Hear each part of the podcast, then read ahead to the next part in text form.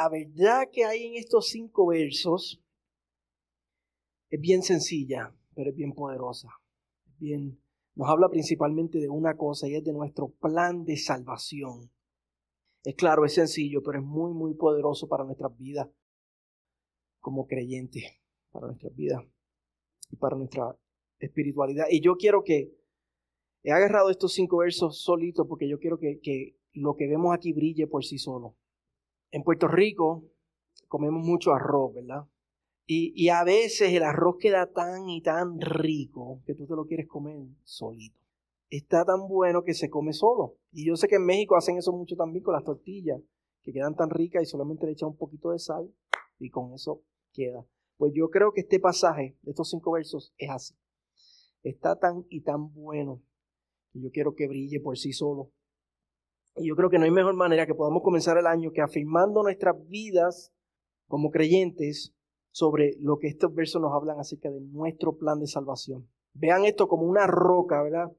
El año 2024, como decíamos la semana pasada, no nos vamos a hacer de ilusiones. Vivimos en un mundo caído y Jesucristo dijo que en el mundo vamos a tener aflicción. Pero Él dijo, confíen, confíen porque yo he vencido. El año 2024 va a tener muchos retos, muchas dificultades. Es, lo que la palabra nos enseña. Pero yo quiero que este pasaje nosotros lo veamos como una roca.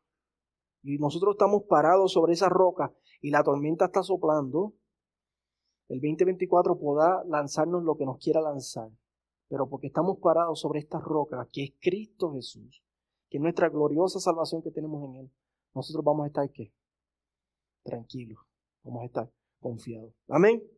Todavía Jesús está con los discípulos en el aposento alto. Ya, ya les lavó los pies, ya ellos tomaron la última cena. Eh, Judas ya se fue para traicionar al Señor con los líderes religiosos. Estamos a, la víspera de su muerte.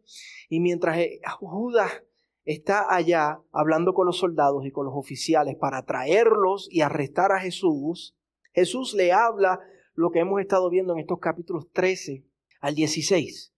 Está ahí en el aposento alto, en la misma mesa donde tomaron la, última cena y les está hablando palabras de fortaleza, porque Él sabe que ellos están tristes, Él sabe que ellos se van a turbar en gran manera cuando Jesucristo sea arrestado y cuando Él muera. Y, Él sabe que eh, en solo horas Él va a ser arrestado, Él va a ser juzgado injustamente y y va a ser enviado a su muerte a la cruz. Y por eso le has estado hablando estas palabras de consuelo, estas palabras de fortaleza. Desde el capítulo 13 les ha, les estado diciendo que Él va a ir al Padre y que ellos van a seguir luego. Les ha dicho que ellos ya conocen el camino. ¿Quién es el camino? Jesucristo, Juan 14, 6, verá, yo soy el camino, la verdad y la vida. Él les ha dicho que no van a estar solos, que van a tener al Espíritu Santo con ellos, que los va a guiar a toda verdad.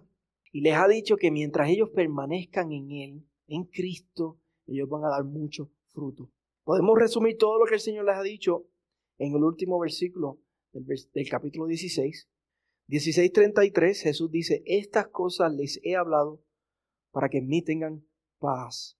En el mundo tienen tribulación, pero confíen, yo he vencido al mundo. Jesucristo los está fortaleciendo y ya lo ha hecho con estas palabras, así que solamente queda salir de ese lugar, ir al Getsemaní para Jesucristo estar a solas con Dios, como nos muestran los otros evangelios, antes de que venga Judas con los soldados y oficiales para arrestarlo. Pero el Señor hace una cosa más para sus discípulos, una cosita más, para animarlos y para fortalecerlos. Él hace una oración, Él hace una intercesión al Padre, donde los encomienda al cuidado del Padre Todopoderoso como veremos la semana que viene, no solamente los encomienda a ellos, nos encomienda a nosotros, a toda la iglesia. Y hace esta oración delante de ellos para que ellos escuchen y para que ellos sepan que todo lo que Él les acaba de decir, capítulo 13, 14, 15 y 16, no son solo palabras que se las va a llevar el viento. Estos son verdades y son verdades que van a ser llevadas a cabo por el Padre por el Hijo y por el mismo Espíritu Santo cuando Jesucristo resucite. Y esta oración, vamos a ver esta semana y la semana que viene, nos habla verdades que se manifiestan en nuestras vidas como cristianos, como creyentes. Verdades que se manifiestan en la iglesia desde que Cristo resucitó y ascendió hasta que Él vuelva por nosotros. Así que son verdades que son nuestras, que se manifiestan en, nuestra, en nuestras vidas. Son verdades, hermanos, que de manera misteriosa, de manera sobrenatural, sobrenatural y de manera poderosa nos sostienen. Nos han sostenido hasta aquí y nos van a sostener hasta que el Señor nos llame a estar con Él o hasta que Cristo vuelva por su iglesia. Amén. Y la primera verdad y en la que nos vamos a enfocarnos hoy solita es en el plan de salvación que lo tenemos en esos versículos que acabamos de leer. Lo, primero que nos tenemos que preguntar es cuándo Dios, cuándo Dios pensó, cuándo Dios ideó, cuándo Dios planificó nuestra salvación. Y hay algunos que piensan que fue como resultado de la caída, ¿verdad? Como resultado del pecado de Adán y Eva, el plan original de Dios era crear un mundo perfecto y creó a Adán y a Eva y los puso ahí. Adán y Eva lo dañaron y ahora el Señor tiene que correr y tiene que idear un plan de salvación. y luego de ahí en adelante lo ha ido modificando según lo que pasaba, porque después tenemos a Israel y Israel como que también mete las patas como Adán y Eva y es como que el Señor tiene que estar todo el tiempo cambiando. Algunos piensan eso, pero la Biblia no nos permite concluir eso. La palabra afirma claramente que Dios planificó nuestra salvación antes de la creación del mundo. En la eternidad pasada, les voy a compartir algunos versos. Primero Pedro 1, versículo 17 al 19. Pedro le dice a la iglesia, ustedes saben que no fueron redimidos con cosas perecederas como oro o plata, sino con sangre preciosa la sangre de Cristo. Después les dice, porque Él, refiriéndose a Jesús, estaba preparado desde antes de la fundación del mundo, pero se ha manifestado en estos últimos tiempos por amor a ustedes. ¿Cuándo se manifestó? En la encarnación. Pero Él estaba preparado desde antes de la creación del mundo. Efesios 1, versículo 4, porque Dios nos escogió en Cristo antes de la fundación del mundo, para que fuéramos santos y sin mancha delante de Él en amor. Nos escogió para salvarnos, para santificarnos, para hacer su plan de salvación en nosotros. Uno más, Tito, capítulo 1, versículo 2. La esperanza de vida eterna, la cual Dios, que no miente, prometió desde los tiempos eternos.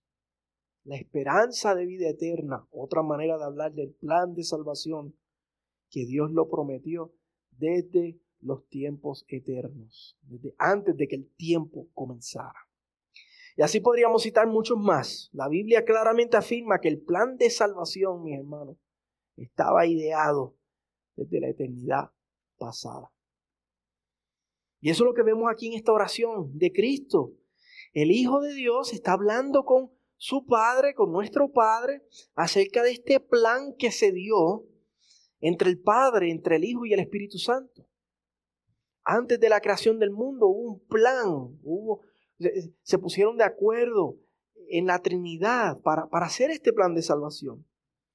¿Qué había antes de la creación del mundo? Antes de la creación del mundo lo único que había era Dios. Eso es lo único que había. Dios, Padre, Hijo y Espíritu Santo, glorificándose el uno al otro, en comunión el uno con el otro, deleitándose perfectamente el uno con el otro. Dios no estaba aburrido. Dios no tenía necesidad de crear el mundo porque estaba aburrido, había perfecta comunión.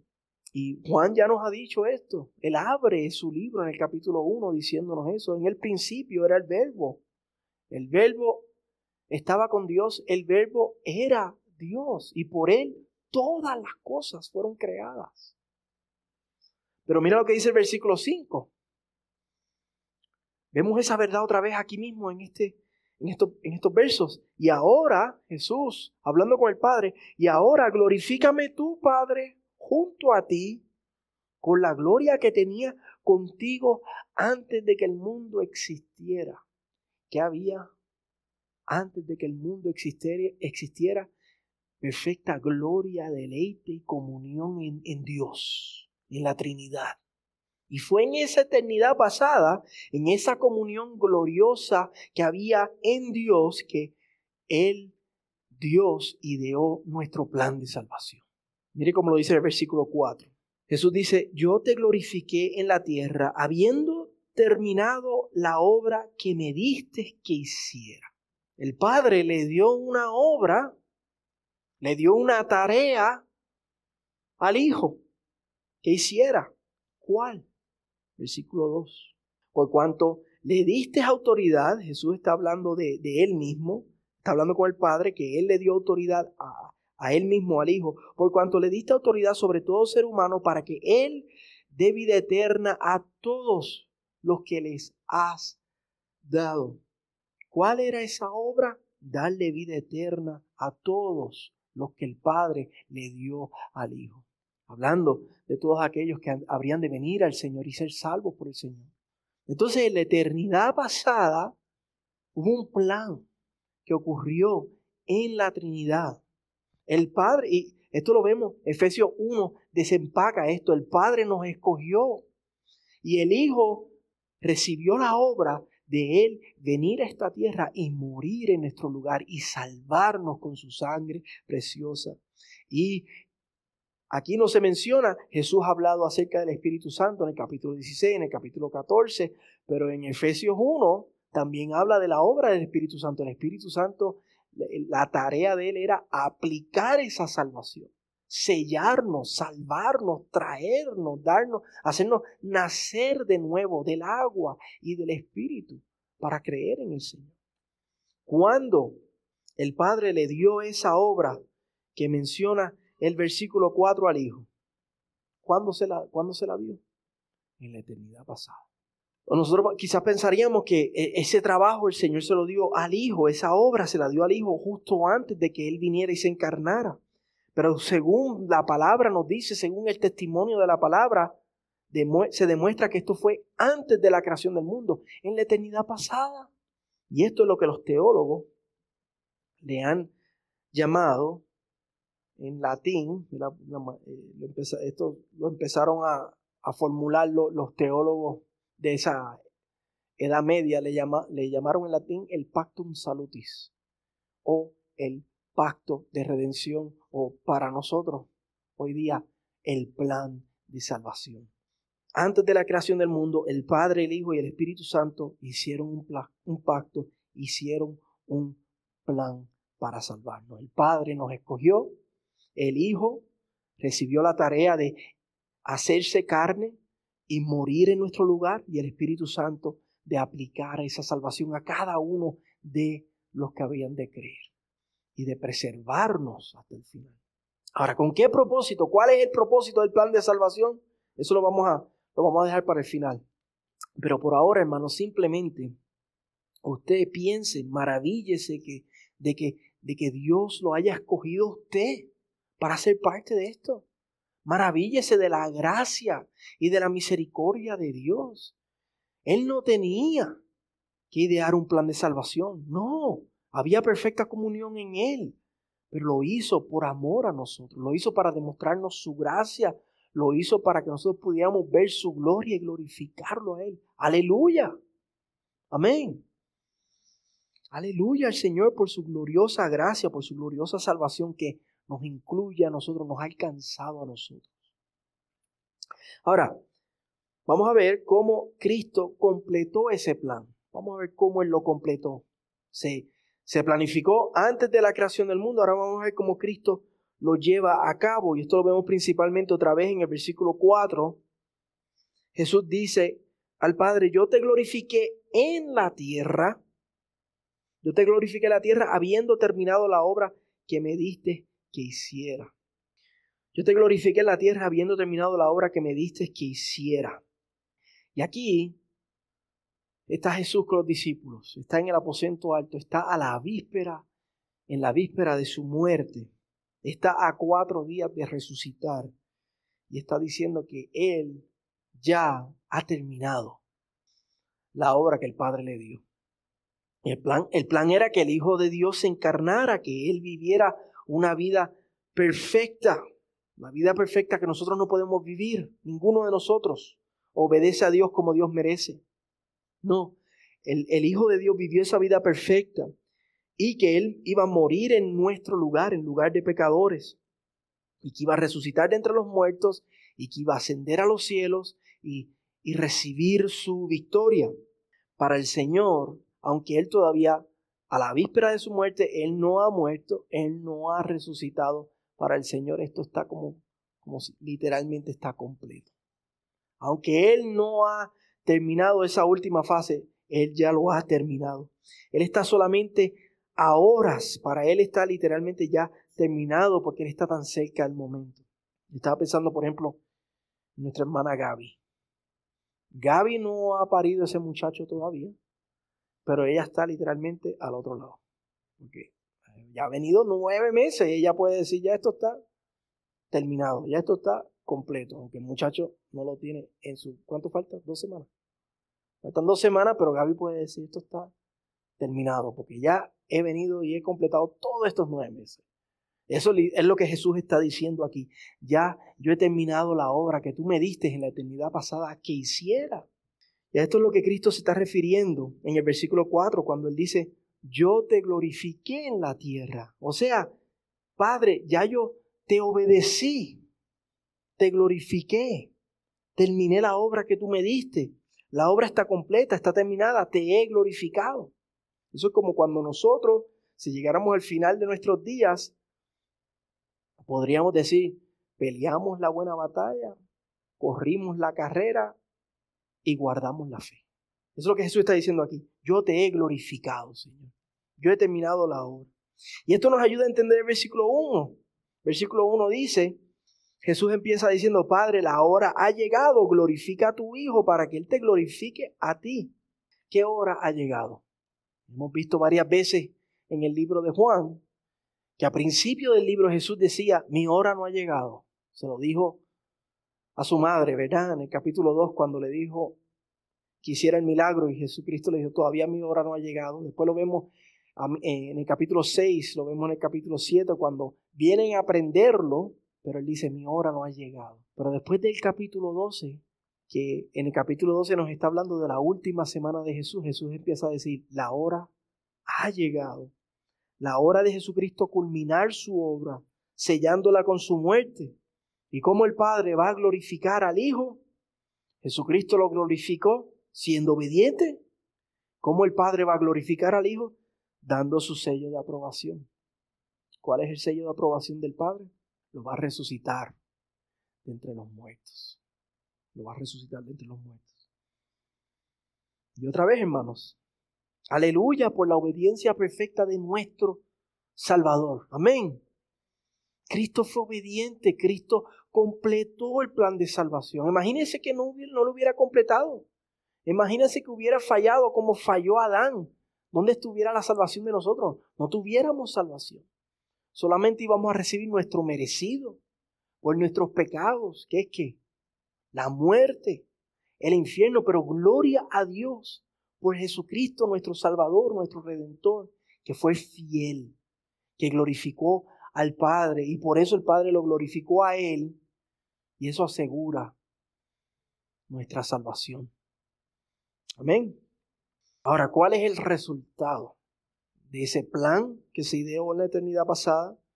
De esa obra que Jesucristo completó hace dos mil años. ¿Cuál es el resultado nuestra salvación? que ahora tenemos vida eterna. El versículo 2.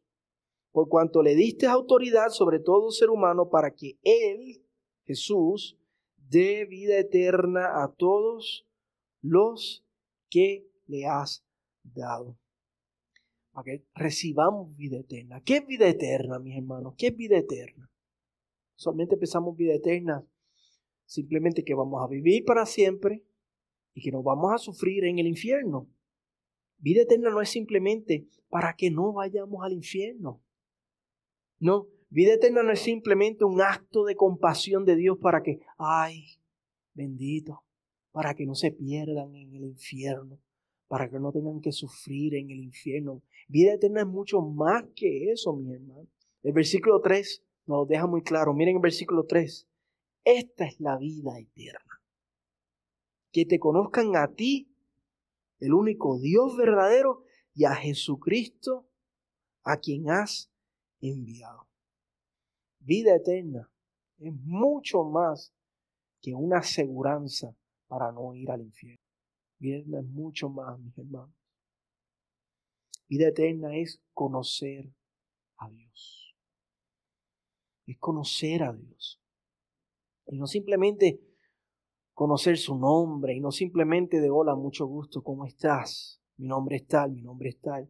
No, la Biblia usa la palabra conocer de manera muy íntima. De manera muy íntima. Por ejemplo, cuando un esposo conoce a su esposa hablando acerca del acto de intimidad entre ellos, la Biblia dice que eso es, se conocieron, se conocieron. Y en el Apocalipsis tenemos una imagen de esto, de la intimidad que nosotros tenemos con Dios y vamos a tener con Dios. Habla de la, la gran las grandes bodas del Cordero. La Biblia habla en categorías de que Él es, Jesucristo es el esposo y nosotros, la iglesia, somos su novia. Estamos siendo ataviados, ataviadas para Él, santificados por el Espíritu Santo, preparados para ese gran día. Entonces, conocer al Señor no es simplemente, hola, hola, es mucho más que eso. Por la eternidad vamos a estar unidos íntimamente con el Señor, unidos, una una sola carne, un solo espíritu con el Señor. Y vamos a disfrutar de su comunión. Nos vamos a deleitar en Él, nos vamos a deleitar en su perfección. Nos vamos a deleitar en sus glorias infinitas. Van a ser nuestro deleite por la eternidad. Lo que vimos al principio, esa misma comunión y deleite que tenía Dios en la eternidad pasada entre Él mismo, Padre, Hijo y Espíritu Santo, lo que vimos en el versículo 5, nosotros unidos a Él vamos a disfrutar eso para siempre. Eso es vida eterna. Eso es conocer a Dios Padre y a Jesucristo quien fue enviado. Nada en esta tierra, mis hermanos, se compara a lo que nos espera, a esa intimidad, a ese conocer, a ese deleite. Piensa en el mejor día de tu vida, en el mejor día de tu vida en la mejor experiencia de tu vida y no se compara. Apunta. Todas las cosas buenas que nosotros disfrutamos apuntan a eso. Nos hacen añorar eso. Nos dan un, un adelanto de eso. Pero lo que nosotros vamos a tener en el Señor por la eternidad, en su presencia, es mucho mejor y mucho más que eso. Va a ser diez mil veces mejor que cualquier experiencia. Y eso va a resultar, hermano, en que todos los días, en nuestra eternidad con el Señor, al experimentar esa, ese deleite, esas glorias, esas perfecciones, esas maravillas del Señor, cada mañana vamos a, descubrir algo nuevo del Señor, un, aspecto de su gloria infinita que, que jamás habíamos descubierto. Vamos a experimentar algo nuevo y nos va a volar la cabeza y vamos a recordar, wow, y yo que merecía el infierno por mi pecado. Y el Señor, en su plan de salvación, me salvó. Y no me salvó de cualquier manera, me salvó con su sangre preciosa. Se hizo carne, se hizo hombre y murió en mi lugar. ¡Wow! Nuestras vidas va a ser no solamente alabanza por lo glorioso que Dios es Dios, sino va a ser alabanza porque nos vamos a dar cuenta, merecía el infierno, yo no merecía esto, y para yo recibir esta intimidad con este Dios perfecto, Él mismo se hizo carne y derramó su sangre preciosa para salvarme. Doble wow, doble aleluya al Señor por su gracia, por su maravilla. Eso va a ser un desborde de adoración el desborde de adoración que vemos en Apocalipsis, que nos dice gente de toda lengua, gente de toda nación, millares de millares, glorificándolo por siempre. Eso es vida eterna. Eso es vida eterna. Y ese fue el plan en la eternidad pasada. Crear el mundo, permitir la caída, prometer salvación y esas promesas comenzar a, ser ilustradas en Israel. El, miércoles empezamos a ver, estamos estudiando Génesis y empezamos a ver la historia de Abraham y ver cómo esas promesas empiezan como que a agarrar un poquito de forma y, apuntar al Señor. Esas, esas, promesas comenzar a ser ilustradas en Israel. Cristo finalmente venir, el prometido, vivir, morir, resucitar. Y ahora por medio de la iglesia, el Evangelio siendo expandido a las naciones, hasta que Cristo vuelva por segunda vez, conquiste a todos sus enemigos, juzgue a todas las naciones, haga cielos nuevos, tierra nueva, para que entonces por la eternidad vivamos en eterno deleite, comunión, intimidad con el Señor. Tal como al principio en la Trinidad, pero ahora incluyendo a millares de millares, incluyéndote a ti, incluyéndome a mí. Y aquí Jesucristo está en el aposento alto a la víspera de su muerte. Cristo quiere que sus discípulos escuchen esto. Cristo quiere que sus discípulos sepan esto, tengan esto claro, el plan de salvación para que sepan que esto es algo monumentalmente grande, que nadie se va a intrometer en este plan de Dios, que ya el plan está terminado, completado, finalizado, y que por eso ellos pueden tener seguridad, no importa lo que venga, que nada los va a separar del amor de Dios. Y hoy para nosotros, hermanos, a comienzo de de este año 2024. Cristo quiere que nosotros escuchemos esto también. Para que no importa lo que este año nos traiga, los retos, las dificultades que nos puedan esperar, nosotros digamos, yo estoy en Cristo. Yo estoy en el Señor. El Señor por su gracia me ha escogido. Yo soy parte de su plan de salvación.